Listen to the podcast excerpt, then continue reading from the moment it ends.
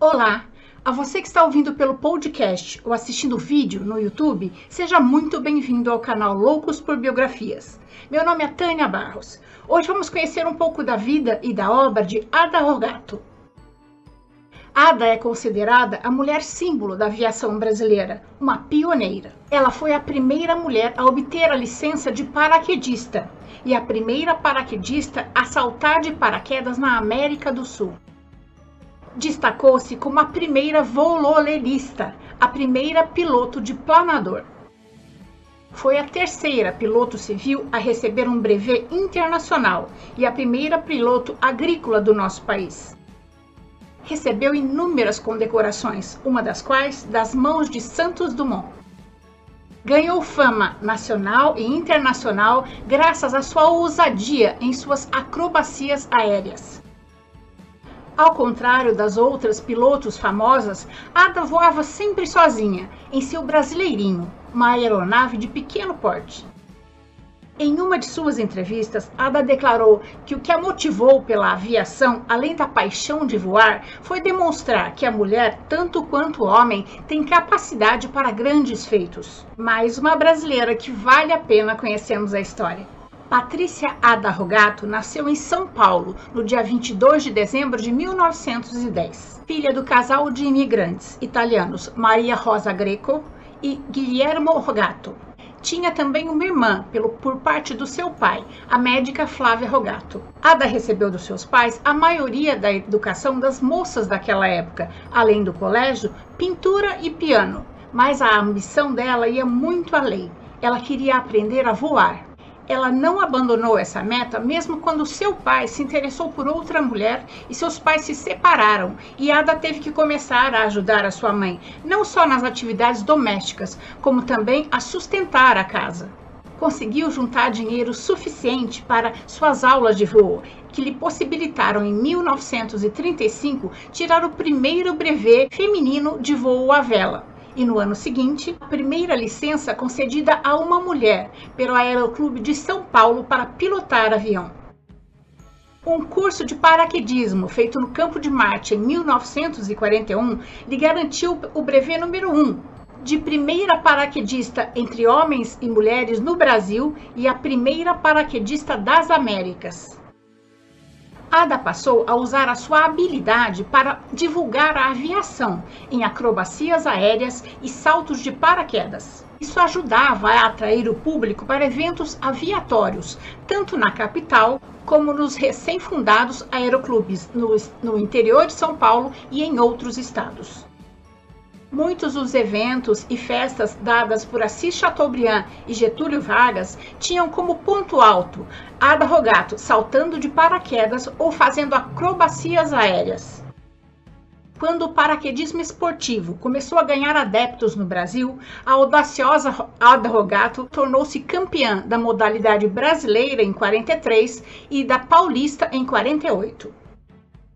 Tornou-se ainda a primeira mulher a saltar no Paraguai e no Chile. Foi também a primeira mulher no mundo a saltar de um helicóptero, efetuando 105 saltos. Uma pioneira. Em 48, quando as autoridades decidiram dar combate aéreo à broca do café, praga que ameaçava o nosso principal produto de exportação naquela época, Ada aceitou o desafio de fazer o polvilhamento aéreo e se tornou a primeira piloto agrícola do nosso país. Durante a Segunda Guerra Mundial, realizou 213 voos voluntários de patrulhamento aéreo pelo litoral paulista, voando com seu brasileirinho. Discreta e persistente no preparo dos seus voos, Ada agia da mesma forma na sua vida particular. Mulher solteira e sem filhos, trabalhava para viver como funcionária pública estadual. Começou em 1940 como escriturária no Instituto Biológico, vinculado à Secretaria da Agricultura, e aposentou-se em 1980 como chefe de seção técnica da Secretaria de Esportes e Turismo. Em 1950 foi redatora da Revista dos Aviadores e também da revista Velocidade. Ainda em 1950, Ada foi a primeira piloto brasileira a atravessar os Andes, feito realizado por 11 vezes, ida e volta. Seu jeito modesto não a impediu de merecer da imprensa nacional e internacional inúmeros títulos por suas proezas, tais como Milionária do Ar, Rainha dos Céus do Brasil, Águia Paulista, Gaivota Solitária, e da revista chilena Margarita ganhou o apelido de Condor dos Andes.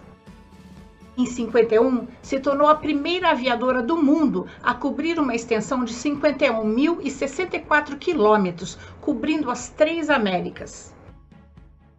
Em voo solitário e chegando até o Alasca, o trajeto levou aproximadamente seis meses. Em 52, foi a primeira a atingir o aeroporto de La Paz, na Bolívia, o mais alto do mundo até então.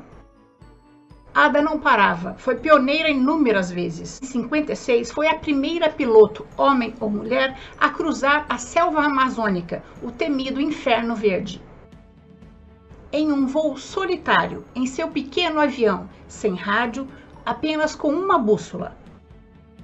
Ainda em 56, Ada foi convidada para fazer parte da comissão organizadora do cinquentenário do primeiro voo do 14 bis.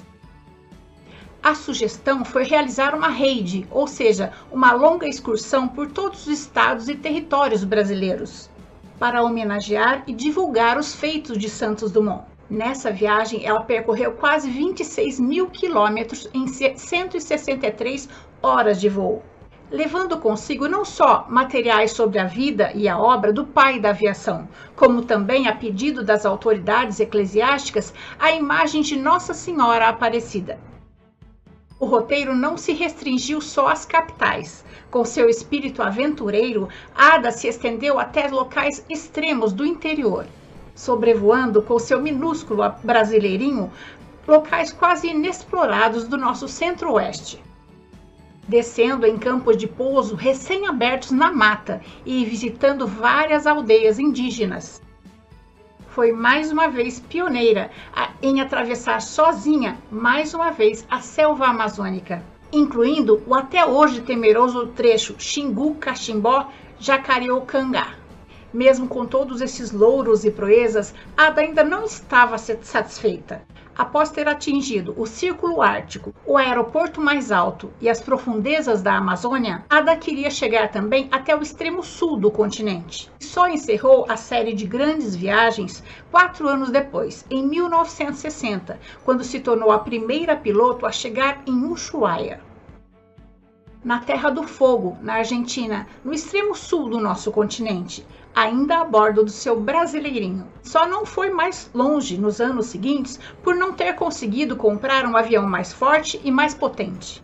Como membro da comissão dos 50, 50 anos do 14 bis, Ada passou a fazer parte da Fundação Santos Dumont. Entre outras coisas, Ada recepcionava as personalidades ilustres ao Museu da Aeronáutica, no qual é, doou o seu brasileirinho. Entre muitos visitantes ilustres, conta-se que vários astronautas dos Estados Unidos, entre ele Neil Armstrong, que antes de ser o primeiro homem a pisar na Lua, conheceu ali Ada Rogato e suas proezas. Em 1960, Ada foi a primeira piloto brasileira a pousar em Brasília, quando a, a capital ainda estava em construção. Em vida, Ada foi amplamente reconhecida e homenageada por seu talento, ousadia e pioneirismo. Recebeu centenas de troféus no Brasil e no exterior. Patrícia Ada Rogato faleceu em São Paulo no dia 15 de novembro de 1986, vítima de câncer, aos 76 anos. Seu corpo foi velado no Museu da Aeronáutica e o cortejo foi acompanhado pela Esquadrilha da Fumaça.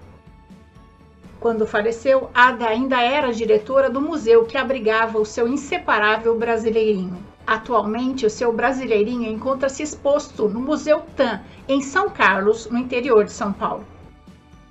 Em 2000, os Correios eh, homenagearam Ada Rogato a lançarem um selo com o tema Mulheres Aviadoras, um carimbo postal e um selo comemorativo dos 50 anos do sobrevoo dos Andes por Ada, com seu inseparável brasileirinho.